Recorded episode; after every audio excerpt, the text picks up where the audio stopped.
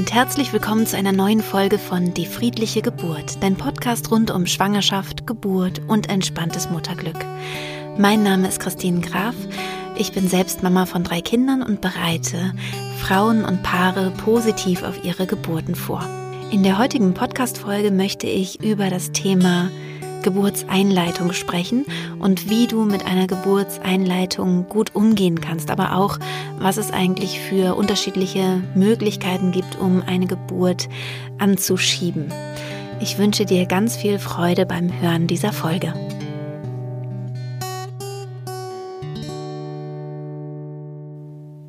Ja, das Thema Geburtseinleitung ist natürlich ein spannendes Thema. Es ist auch oft mit vielen Ängsten verbunden. Das heißt, die Frauen haben schon einiges oftmals gehört über Geburtseinleitung und dass es dann Wehenstürme gibt oder ähm, dass es dann besonders schmerzhaft wird, die Geburt oder ähm, da gibt es einfach alle möglichen Horrorgeschichten und ich möchte gerne damit ein bisschen aufräumen und ähm, dir auch ein bisschen was dazu sagen. Also was du machen kannst, wie du damit umgehen kannst, falls es bei dir zu einer Geburtseinleitung kommt ähm, und auch wie du auf natürliche Weise die Geburt fördern kannst oder ja, ja dein Kind dazu animieren kannst, sich langsam auf den Weg zu machen.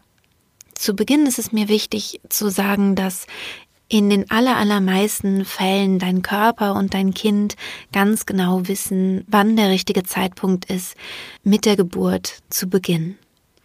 Das heißt, das ist ein ganz, ganz intelligentes, ausgeklügeltes System, dass dein Körper spürt, wann dein Kind soweit ist und wann auch dein Kind spürt, dass es ähm, Zeit ist, sich auf den Weg zu machen. Und dann beginnen eben auch die Hormone sich so zu verändern in deinem Körper, dass die Geburt nach und nach beginnt. Also es ist kein, kein Beginn, der wirklich so von Knall auf Fall äh, normalerweise da ist, sondern normalerweise schwingt sich der Körper über einige Zeit schon ein. Das heißt, er hat ja vor allem erstmal Hormone, die gerade das Halten stärken, also das Halten, das Nähren, das Schützen und irgendwann kippt das sozusagen um, sodass eben andere Hormone im Vordergrund stehen, vor allem auch die, die Prostaglandine, ähm, die dann eben dazu führen, dass der Muttermund weicher wird, dass der ähm, Gebärmutterhals sich so langsam verkürzt und eben, dass sich der Muttermund dann auch nach und nach öffnet. Dieser Prozess ist gerade bei Erstgebärenden ein längerer Prozess. Das heißt, normalerweise arbeitet der Körper länger daran, dass das Gewebe eben langsam sich sozusagen umstellt und in Richtung Geburt sich bewegt. Und was da das Allerwichtigste ist, ist, dass man mit einer gewissen Geduld daran geht, also mit einem gewissen Vertrauen in seinen eigenen Körper und mit einer gewissen Geduld. Der errechnete Geburtstermin der ET ähm, liegt in der Mitte von vier Wochen, ähm, in denen normalerweise Kinder kommen, also in denen die meisten Kinder geboren werden. Das heißt also zwei Wochen vor dem Termin beginnt diese Zeit und zwei Wochen nach dem Termin endet diese Zeit ja, in der einfach die meisten Kinder sich auf den Weg machen. Das heißt also, wenn du den Geburtstermin, den errechneten Termin erreicht hast, bedeutet es nicht, dass du am nächsten Tag überträgst, sondern das ist eben ein normaler Zeitraum sozusagen, in dem Kinder geboren werden. Man kann wirklich sagen, so 50 Prozent vor ET, 50 Prozent danach. Ähm, und die verschwindenden, weiß ich nicht wie viel, 5 Prozent, die wirklich am ET kommen, die kann man vernachlässigen. Also du kannst davon ausgehen, dass eben die Hälfte der Kinder ähm, vorher und die andere Hälfte danach geboren wird. Und sobald man sich nach dem magischen Datum befindet, heißt das noch lange nicht, dass man jetzt in Aufregungen verfallen sollte. Es macht natürlich Sinn, wenn man jetzt eine Woche nach dem errechneten Termin ist oder dann auch auf die zwei Wochen nach dem errechneten Termin zugeht, dass ähm, man dann öfter mal auch untersucht, einfach CTG schreibt, schaut, wie, wie viel Fruchtwasser ist noch da, ist das Kind noch gut versorgt, wie sind die Herztöne, wie sieht vielleicht auch die Plazenta aus. Also das macht alles Sinn, dass man da engmaschiger drauf schaut, aber man muss da eben noch nicht in, ähm, in Panik verfallen, sage ich mal. Das sind auch übrigens die Sachen, die ich fragen würde, ähm, wenn von Seiten des geburtsbegleitenden Personals angeregt wird, dass man langsam geburtseinleitende Maßnahmen treffen sollte, würde ich immer nach diesen Faktoren fragen. Also ist mein Kind gut versorgt? Ähm, wie sieht das Fruchtwasser aus? Also wie, wie viel ist noch da? Und so weiter. Also diese ganzen Sachen würde ich abklären, bevor, ähm, ja, bevor man da eine Entscheidung trifft. Und auch hier kann ich dir wieder ähm, diese Gesprächsmethode ans Herz legen, dieses Fran. Das habe ich ja in der, oh, ich weiß gar nicht mehr, vorletzten oder vorvorletzten Folge ähm, genauer unter die Lupe genommen. Also wie kann man mit geburtsbegleitendem Personal gut sprechen? Das heißt, man fängt an mit dem V, das steht für, was ähm, sind die Vorteile, wenn wir jetzt einleiten in diesem Fall. Dann das R für was sind die Risiken, wenn wir jetzt einleiten? Das A, was sind die Alternativen, zum Beispiel zu ähm, einer medikamentösen Einleitung? Und dann eben das N für, was ist, wenn wir nichts tun? Und das zweite N für, was ist, wenn wir noch nichts tun, also wenn wir jetzt einfach noch warten. Und damit kann man sich dann eben auch wirklich gut informieren, was jetzt in seinem ganz speziellen Fall ähm, jetzt ja zu machen ist oder vielleicht kann man eben auch einfach noch Geduld haben. Manchmal ist es ja auch so, dass die Fruchtblase eben schon aufgegangen ist und sich nach zwölf äh, Stunden noch nichts tut. Man hat auch noch mehr Zeit als zwölf Stunden, bevor das sozusagen langsam ähm, schwieriger werden kann oder das Infektionsrisiko stark ansteigt. Aber das wäre eben ein Fall, wo es einem nahegelegt wird, dann eben äh, einzuleiten, auch medizinisch einzuleiten. Ich möchte jetzt erstmal dir ein paar Sachen vorstellen, die du ganz praktisch tun kannst, damit du deine Geburt in Schwung bringst. Ähm, das sind also eher so äußere Sachen, aber wenn du meinen Podcast schon länger hörst, dann weißt du, dass ich natürlich auch auf die inneren ähm, Sachen ganz besonders eingehen werde. Also ähm, was kannst du innerlich tun, damit du ja die Geburt anstupst? Die meisten Tipps, die ich dir jetzt gebe zur ähm, natürlichen Geburtsvorbereitung, stammen aus dem Buch Guter Hoffnung von Karin Dannhauer, was ich von Herzen empfehlen kann. Es ist wirklich ein ganz umfangreiches Standardwerk und ähm, ja, ich finde es wirklich sehr, sehr empfehlenswert. Und ich habe auch noch ein paar Tipps ähm, aus dem Buch Das Geheimnis einer schönen Geburt von Jana Friedrich auch noch hier aufgenommen. Vielleicht hast du schon mal davon gehört, wenn die Geburt so langsam losgehen soll, dass einem manchmal der Tipp gegeben wird, ein Gläschen Rotwein zu trinken. Davon möchte ich abraten. Ähm, ist mir ganz, ganz wichtig zu betonen, Alkohol gehört nicht in die Schwangerschaftszeit, weil es einfach über die Nabelschnur zum Kind kommt und ähm, ein Kind sollte überhaupt nicht mit Alkohol in Kontakt kommen, wenn möglich. Das heißt, da, davon rate ich ab. Und auch Treppensteigen oder vermehrt Sport zu machen, bringt jetzt nichts, um die Geburt anzuregen. Man kann bestimmte Tees trinken, die die Geburt ähm, fördern sollen. Das ist zum Beispiel eine Kombination aus Zimt, Nelken und Ingwer. Oder auch in vielen Yogi-Tees gibt es ähm, ja Mischungen, die eher wehenfördernd sind oder wellenfördernd sind. Ab der 35. Schwangerschaftswoche kannst du, wenn du möchtest, auch Himbeerblättertee trinken. Bei diesen ganzen Tees ähm, sagt Jana Friedrich, dass sie empfiehlt, eine Woche jeden Tag eine Tasse zu trinken und dann eine Woche Pause zu machen und dann wieder eine Woche jeden Tag eine Tasse. Also nicht zu übertreiben mit dem Tee. Gerade der Himbeerblättertee soll dafür sorgen, dass die Gebärmuttermuskulatur gut durchblutet ist und weich wird und sich auch entspannen kann. Und genau Entspannung ähm, ist auch geburtsfördernd. Aber da komme ich dann später nochmal dazu, wenn wir zu den mentalen Sachen kommen. Was auch helfen kann, ist, dass du fastest. Damit meine ich jetzt kein ähm, krasses Fasten, aber es gibt tatsächlich ähm, Beobachtungen, dass Frauen, die in ähm, Fastenregionen leben und in dieser Zeit ihre Babys auch bekommen, dass die ähm, nicht so stark übertragen. Also das heißt, wenn der Körper nicht mehr so viel Nahrung bekommt, nicht mehr so viel äh, Umsatz hat sozusagen, dann wird der animiert, das Kind früher zu gebären, tendenziell. Das heißt, du könntest mal schauen, ob du vielleicht intermittierend fasten möchtest, ähm, wenn du das Gefühl hast, es sollte jetzt langsam mal ähm, losgehen. Also das intermittierendes Fasten bedeutet, dass man eine längere Pause einlegt, eine Essenspause, zum Beispiel sehr früh Abendbrot isst und dann erst wieder am nächsten Tag zu Mittag was isst. Oder du, du kannst mal schauen, was dir persönlich gut tut. Du solltest auf jeden Fall darauf achten, ähm, dass du dich da nicht überforderst oder so. Aber mal so ein, so ein Fastentag oder auch zum Beispiel Zuckerfreiheit, das kann total helfen, dass du dein Kind nicht überträgst. Es gibt ja auch die Luven-Diät, von der du vielleicht schon mal gehört hast. Ähm, Dazu werde ich sicherlich nochmal eine gesonderte Podcast-Folge aufnehmen. Schreib mir auch gerne, wenn du das spannend findest und wenn du dazu was hören möchtest. Ähm, da wird auch empfohlen, dass man eben auf Zucker- und Weißmehlprodukte, so wie ich es jetzt noch im Kopf habe, ähm, ich glaube, sechs Wochen vor der Geburt sollte man die reduzieren oder sogar aufhören, ähm, das zu essen. Aber sei bitte da auch mit dir sehr achtsam. Ich weiß, dass es einfach viele Frauen mit Essstörungen gibt oder latenten Essstörungen. Ähm, da müsst ihr besonders ähm, vorsichtig sein mit sowas. Aber wenn du merkst, du fängst an, langsam über den errechneten Termin zu gehen und kriegst vielleicht Sorge, dass du, ähm, dass das eingeleitet wird, obwohl du das vielleicht nicht möchtest, dann könnte auf jeden Fall sowas helfen, auf Zucker zu verzichten, auf Weißmehlprodukte zu verzichten. Du kannst auch einen Einlauf machen. Das ist tatsächlich schon ähm, eine stärkere Intervention, sage ich mal. Und da müsstest du dich auch mal mit deiner Hebamme zusammensetzen und ähm, vielleicht würdet ihr das sogar auch zusammen machen. Denn wenn du einen kleinen Einlauf machst, also nur das letzte Stückchen des Darms sozusagen entleerst durch den Einlauf, dann hat es nicht die gewünschte Wirkung. Also es müsste schon ein größerer Einlauf sein und den kannst du dann, also da kannst du dich nochmal schlau machen und vielleicht es auch zusammen mit der Hebamme machen, wenn du da nicht sowieso schon Erfahrung hast. Dann gibt es noch die Möglichkeit, Nachtkerzenöl zu nutzen.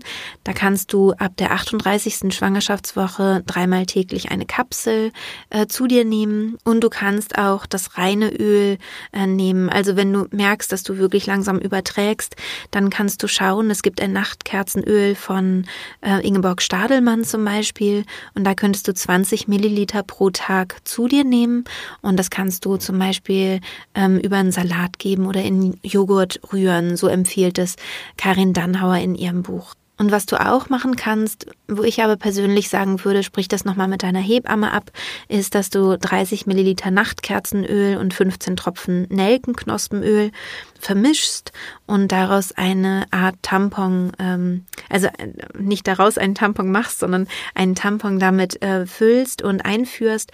Aber ein Tampon nimmt das halt alles wieder auf, dieses ganze Öl. Deswegen ist eine Kompresse besser. Also wenn du quasi dir einen Tampon selber machst. Aber da würde ich ähm, da würde ich eben auch nochmal mit, mit der Hebamme Rücksprache halten. Es gibt auch ein Uterusöl von Ingeborg Stadelmann. Damit kannst du deinen Bauch massieren. Da ist nämlich auch Nachtkerzenöl ähm, enthalten. Du kannst dein Kreuzbein massieren, deine Füße und du kannst es auch als Badezusatz verwenden. Ja, und zu Beginn, damit überhaupt das Gewebe weich wird, also damit der ähm, Gebärmutterhals sich verkürzt und, ähm, und du mehr und mehr geburtsbereit wirst körperlich, sind vor allem die Prostaglandine ganz wichtig. Das ist ein bestimmtes Hormon. Und dieses, alles, was ich dir jetzt gerade gesagt habe, ähm, führt dazu, dass diese Prostaglandine eben eher ja, stimuliert werden, ausgeschüttet werden im Körper und dann eben hoffentlich ähm, die Geburt so ein bisschen anregen. Was du auch machen kannst, ist, dass du Sex hast mit deinem Partner, weil in den Spermien auch Prostaglandine vorhanden sind. Und dadurch kannst du eben auch die Geburt anstupsen. Das Hormon, was man dann etwas später braucht, ist das Oxytocin. Denn das Oxytocin ist ja das Liebes- und Bindungshormon. Es ist aber auch das Hormon, was eben die Wellen produziert, also die Kontraktion deiner Gebärmutter. Und was du da machen kannst, ist alles, was Oxytocin ähm, ausschüttend wirkt. Also da kannst du auch gerne die letzte Folge nochmal hören. Ähm, da habe ich ja darüber gesprochen, wie du Oxytocin ausschütten kannst, beziehungsweise die Oxytocin-Ausschüttung anregen kannst und was du da eben ganz praktisch auch machen kannst, wovon du dann, wo du dann nicht abhängig bist von einem Partner, ist, dass du die Brustwarzen stimulierst. Denn in dem Moment, wo Brustwarzen stimuliert werden, also wie beim Stillen eigentlich, ähm, wird eben auch Oxytocin ausgeschüttet. Und da kannst du auch zum Beispiel das Uterusöl nehmen, um die, um die Brustwarzen zu stimulieren. Und du kannst eine Minute eben die Brustwarzen stimulieren, indem du sie ähm, reibst oder ähm, leicht kneifst und so weiter. Also dass du sie halt berührst, dann drei Minuten eine Pause machst und dann wieder eine Minute die Brustwarzen stimulierst. Ja, und wenn das alles nicht hilft und die Geburt nicht losgeht und du aber wirklich schon überträgst, also es langsam so wird, dass du, ähm, dass du befürchten musst, dass medikamentös eingeleitet wird, dann wäre es gut, wenn du deine Hebamme fragst. Da gibt es auch noch Möglichkeiten, ähm, wie zum Beispiel die iPol-Lösung oder ein Rizinus-Cocktail. Genau, aber da frag bitte am besten noch deine Hebamme. Was auch helfen kann, sind homöopathische Mittel. Das Pulsatilla hat sich da wohl bewährt. Ähm, da kannst du es in der C30 oder C200 zu dir nehmen und da aber auch nochmal Rücksprache halten, was da für dich in deinem ganz konkreten Fall am sinnvollsten ist. Mir ist ganz besonders wichtig bei diesen ganzen Maßnahmen, dass du dir klar machst, ähm, dass dein Kind wahrscheinlich so lange im Bauch ist, wie es auch die Zeit braucht. Also ganz zu Beginn sollte wirklich die Frage stehen, wie geht es meinem Kind? Ähm, wie geht es mir mit meiner Schwangerschaft, mit meinem Mutterwerden und muss ich jetzt wirklich die Geburt auf diese Weise forcieren? Also muss ich die jetzt wirklich anschieben mit all diesen Mitteln? Wenn es nun doch zur medizinischen Geburtseinleitung kommt, aus welchen Gründen auch immer, dann ist es so, dass es da unterschiedliche Möglichkeiten gibt. Wenn der Gebärmutterhals und der Muttermund, wenn, wenn es noch nicht geburtsbereit ist sozusagen, dann werden Prostaglandine benutzt, also dieses Hormon, was eben den Muttermund weich werden lässt. Und das wird entweder vaginal benutzt oder man schluckt es in Form von einer Tablette. Wenn man es vaginal einführt, dann macht man das ähm, als Gel und dieses Gel wird in den Gebärmutterhals eingeführt oder man nimmt eine Vaginaltablette. Man nennt es Priming, also die äh, Cervixreifung soll unterstützt werden. Oft ist es sehr langwierig, gerade bei unreifem Befund, also wenn einfach der Körper noch gar nicht so wirklich bereit ist, dann ist es meistens so, dass alle sechs Stunden ja ein Gel oder, oder eine Vaginaltablette gegeben wird. Und es wird eben sehr, sehr viel auch das CTG dabei kontrolliert. Also wie ist es vor der, der Gabe der Prostaglandine und wie ist es danach? Wenn medikamentös eingeleitet wird, darf man auch nicht mehr nach Hause. Das heißt, es wird dann wirklich im Krankenhaus gemacht und man bleibt dann auch da, bis das Baby da ist. Das heißt, es kann sich sehr, sehr lange ziehen. Man ist dann da stationär aufgenommen und sollte auch da wieder ganz viel Geduld mitbringen. Dann kann man Prostaglandine auch eben schlucken, also man kann sie auch oral einnehmen. Das ist das Misoprostol und das Misoprostol hat weniger Nebenwirkungen und es gibt eine schnellere Wirkung und tendenziell gibt es eine etwas niedrigere Kaiserschnittrate, also minimal wohl. Und da ist es so, dass man meistens nur ein oder zweimal ähm, das geben muss. Und dann ist oft eben der Geburtsbeginn sehr, sehr schnell und stark. Also das, wovon du wahrscheinlich auch schon öfter mal gehört hast. Ja, und dann gibt es eben noch den Wehentropf. Der bringt aber vor allem dann was, wenn eben der Muttermund schon geburtsreif ist. Also im Laufe der Geburt zum Beispiel kann das, äh, kann das passieren, dass ein Wehentropf ähm, angewendet wird. Da ist dann Oxytocin drin. Ja, und der kann dann eben die ähm, Wellen, die Kontraktionen dann nochmal fördern. Ja, und jetzt kommen wir zur ähm, mentalen Seite dieser ganzen Sache. Also ich finde es ganz, ganz wichtig, dass man wirklich im Blick hat, dass eben Körper und Baby in den allermeisten Fällen wissen, was richtig ist. Also wann der Zeitpunkt ist, dass das Baby geboren werden soll. Und diese ganzen ähm, Möglichkeiten, das anzuregen, also die Geburt zu beschleunigen oder anzuregen, sollte man wirklich nur dann nutzen, wenn, wenn es notwendig ist und nicht vorher. Das ist mir ganz, ganz wichtig. Also, dass man nicht sagt, ah, jetzt passt es irgendwie vom Datum her besser oder irgendwie so, sondern diese ganzen äußeren Geschichten und Manipulationen sollten nur dann stattfinden, wenn es wirklich ähm, ja aus medizinischen Gründen wichtig ist. Also Himbeerblättertee zum Beispiel kann man gerne dann wirklich auch schon vorher machen. Das meine ich jetzt nicht, das ist schon okay. Aber ich meine jetzt wirklich, wenn es daran geht, einen Einlauf zu machen oder ähm, wirklich auch mit einem Nelkentampon zu arbeiten und so weiter.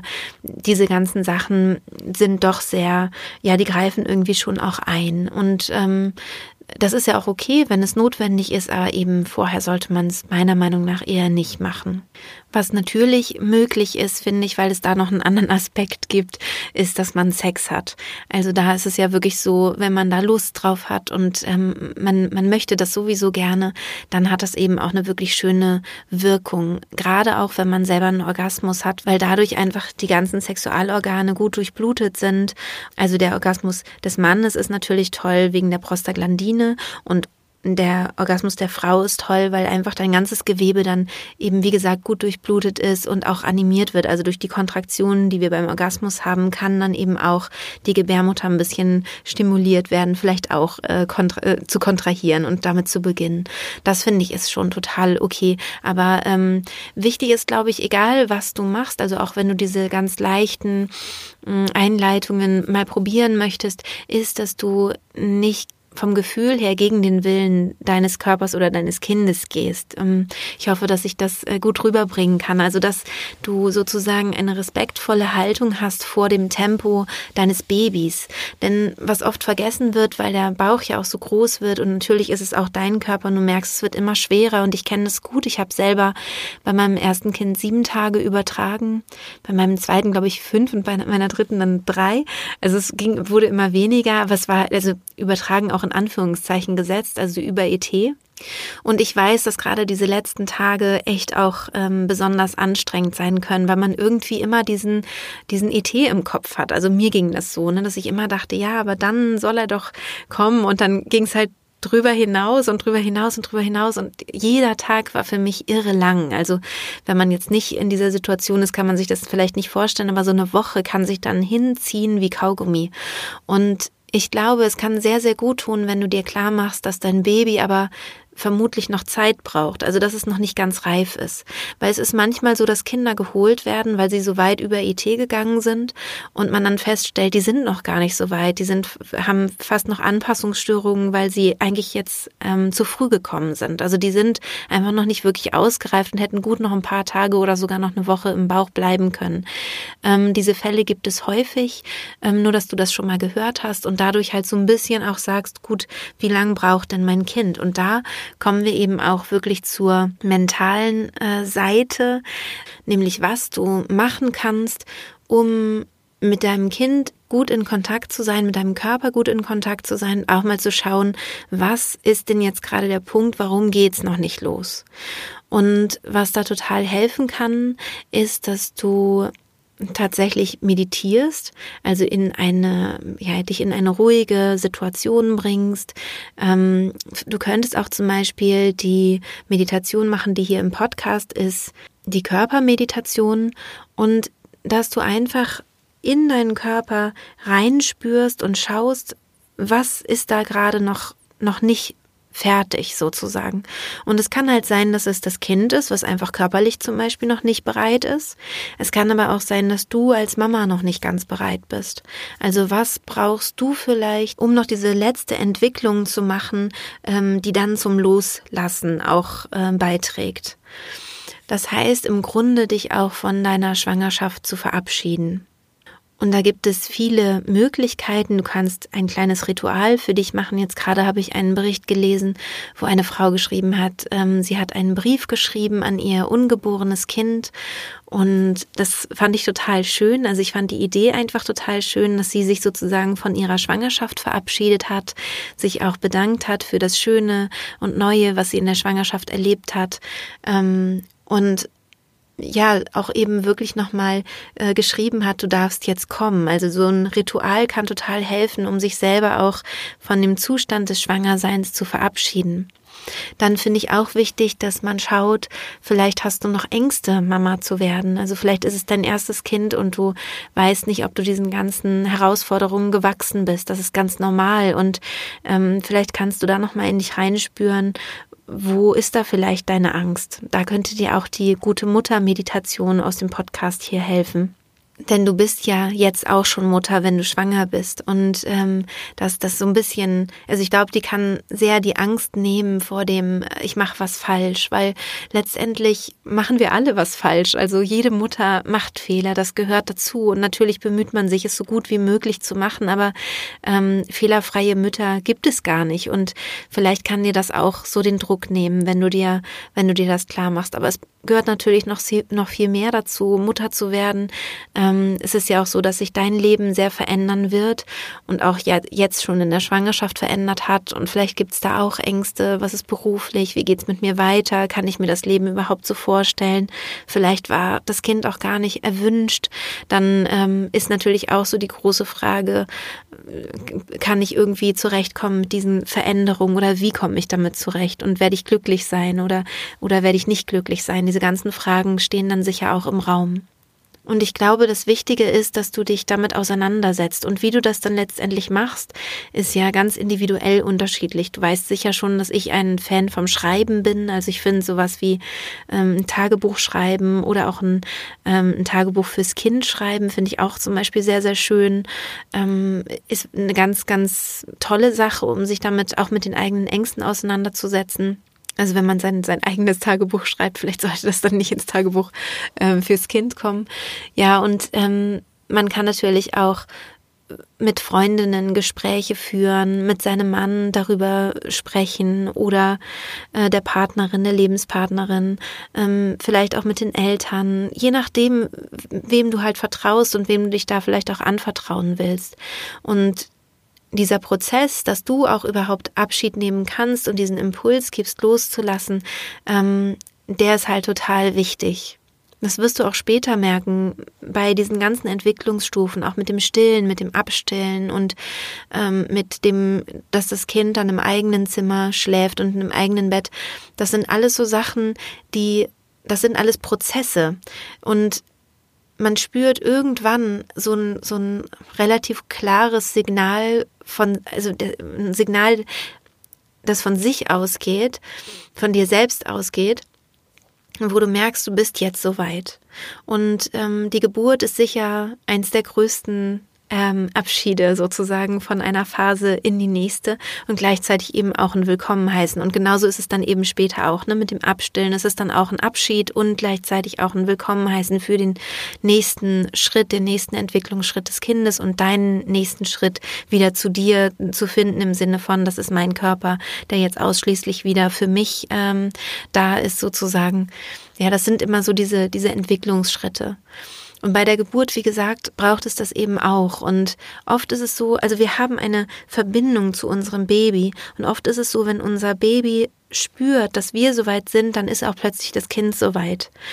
Manchmal wartet es sozusagen auch auf unseren eigenen, auf unseren eigenen Schritt. Ja, und wenn du meinen Kurs machst, kannst du natürlich da die Hypnose dazu hören, die ist im Mitgliederbereich das ist einfach eine Hypnose, mit der du die Geburt eben äh, voranbringen kannst. Also es ist sozusagen eine mentale Geburtseinleitung, so kann man das sich vorstellen.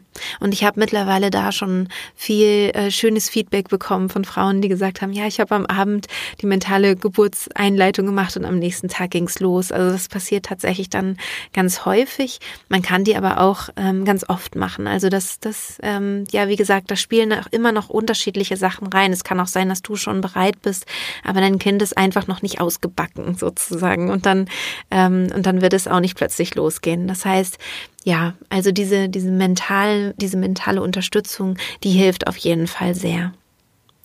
Ja, und der nächste Punkt, den ich gerne ansprechen würde, ist, was ist bei einer medikamentösen Geburtseinleitung, also wie kannst du damit gut umgehen? Und wichtig ist, das habe ich schon ganz oft gesagt, dass du zum Beginn der Geburt in die tiefe Entspannung gehst, in einen tiefen hypnotischen Bewusstseinszustand. Und bei einer Geburtseinleitung ist es ja so, dass die Wellen so kommen, wie sie dann eben kommen. Also es ist so, dass Hormone von außen gegeben werden und die schubsen sozusagen deine eigenen Hormone an. Das heißt, dass man nicht so richtig weiß, wie wird, ähm, wie reagiert der Körper darauf. Das heißt, es kann sein, dass du ganz, ganz leicht darauf reagierst und, und einfach die Geburt nach und nach eben stärker wird. Es kann aber auch sein, dass du ganz stark darauf reagierst mit deinen eigenen Hormonen auch, die dann eben hervorgelockt wurden sozusagen. Ja, und dann kann es eben sein, dass die, dass die Geburtskontraktionen, die Wellen sofort sehr, sehr hoch sind. Und davor haben eben auch viele Frauen Angst, dass sie sagen, oh je, ich habe das schon so oft gehört, dass man die ganze Zeit nichts fühlt und plötzlich geht's dann los und das von 0 auf 100 sozusagen. Und das, was ich ähm, den Frauen in meinem Kurs rate, ist, dass sie eben vorher, also bevor die, ähm, die Wellen losgehen, bei der Einleitung schon eben in diesen tiefen entspannten Zustand gehen. Wenn die Einleitung sehr lange dauert, über viele Stunden, sagen wir mal über vielleicht sogar mehrere Tage, dann ist es halt wichtig, dass du aus diesem Zustand nicht so richtig rauskommst, also aus diesem tiefen entspannten Zustand dass du also möglichst, ähm, möglichst da drin bleibst.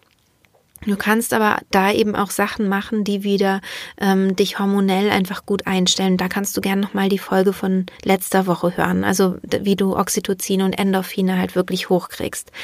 Denn wenn die Wellen losgehen, sollte eben auch möglichst viel Oxytocin, viel, viele Endorphine im Körper vorhanden sein, damit du, ähm, damit du damit auch gut umgehen kannst.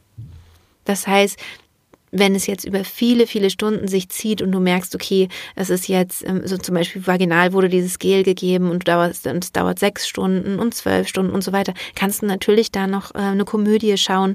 Schau auch mal, es haben viele äh, geschrieben, da habe ich mich sehr gefreut auf Instagram und haben ähm, Filmtipps abgegeben. Du bist auch herzlich eingeladen, noch deine Filmtipps dazu zu schreiben. Ich finde das super, weil dann können die Frauen nämlich schauen, ähm, wo sie vielleicht schöne Komödien finden. Vielleicht kannst du dir die irgendwie auf den Laptop äh, runterladen oder so, dass du die dann dabei hast und dann einfach mit deinem Partner zusammen oder auch alleine und einfach ähm, Komödien guckst, aber erst dann, wenn du merkst, es zieht sich. Also wenn du jetzt zum Beispiel diese Tabletten nimmst, dann würde ich das nicht machen, sondern dann würde ich wirklich tief in die Hypnose gehen und abwarten und schauen, ob halt möglicherweise gleich die hohen Wellen sozusagen ausschlagen. Sobald du also merkst, dass der Körper beginnt darauf zu reagieren, auf eine Einleitung, ist eben die Tiefenentspannung das Allerwichtigste und auch am allerbesten natürlich der tiefe hypnotische Bewusstseinszustand.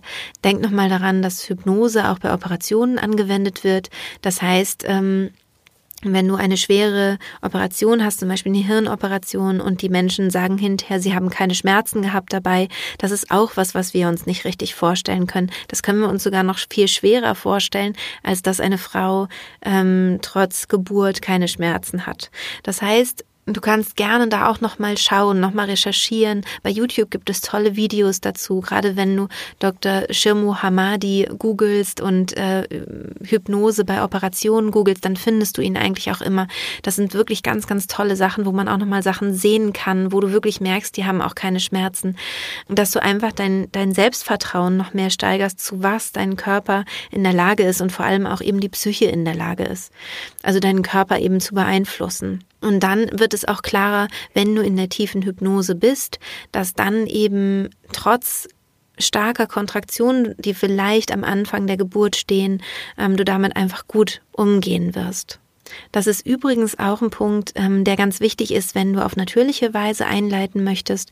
Also warum nämlich zum Beispiel manchmal gesagt wird, also ich hoffe mittlerweile auch nicht mehr, aber es war auf jeden Fall mal eine Zeit lang so, dass eben gesagt wurde, ein Glas Rotwein ist gut.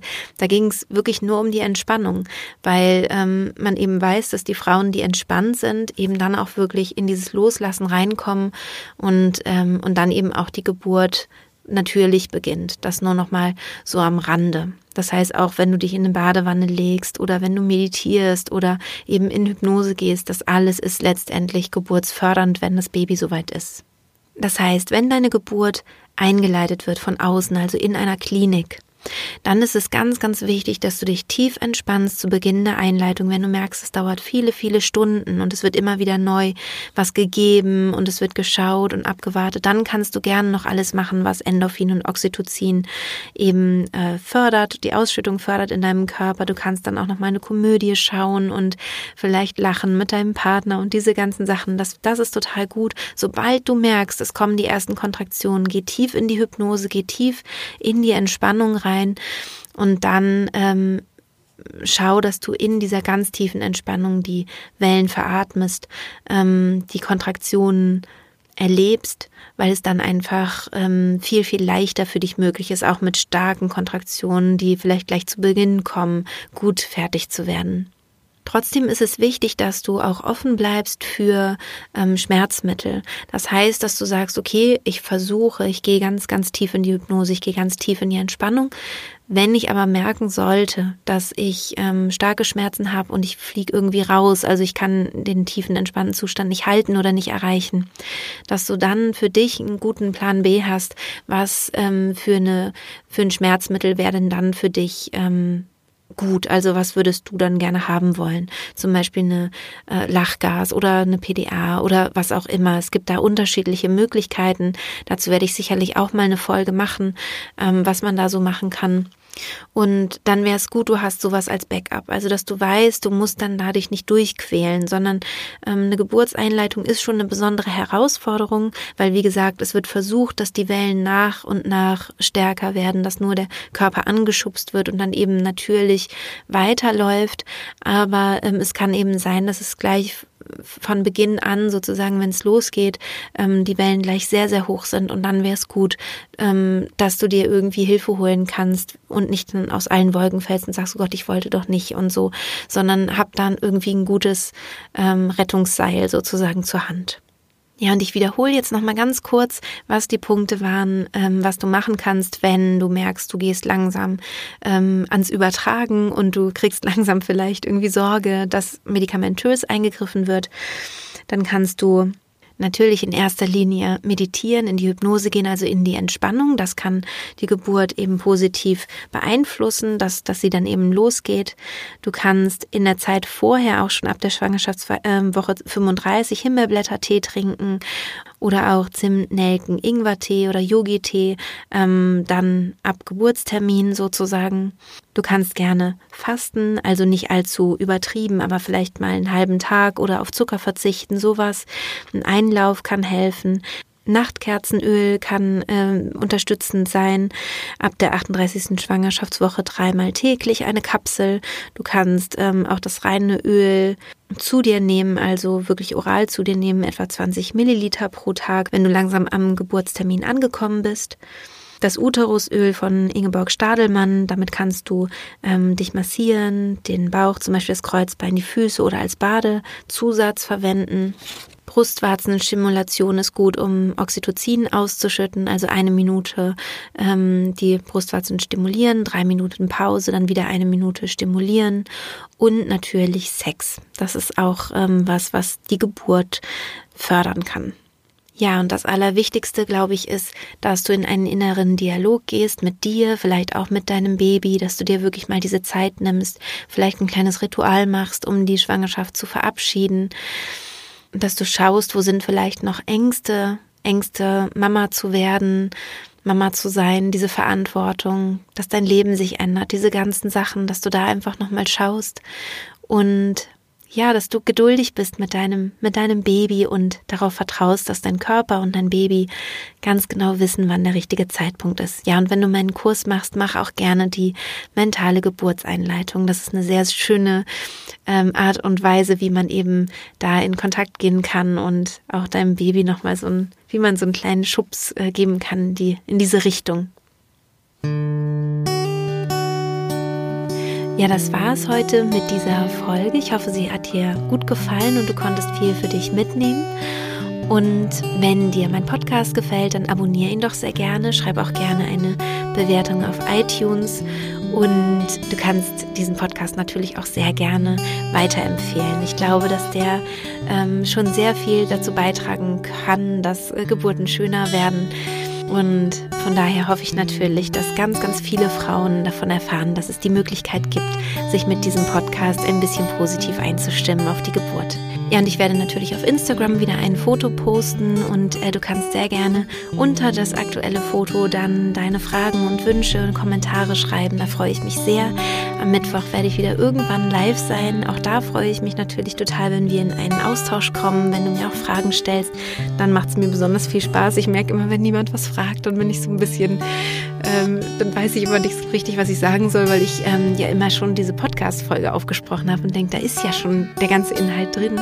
Und äh, das ist also wirklich so ein bisschen gedacht, dieses Face, ähm, Instagram Live, dass, ähm, ja, dass du da Fragen stellen kannst und wir so in einen Dialog kommen. Da freue ich mich sehr.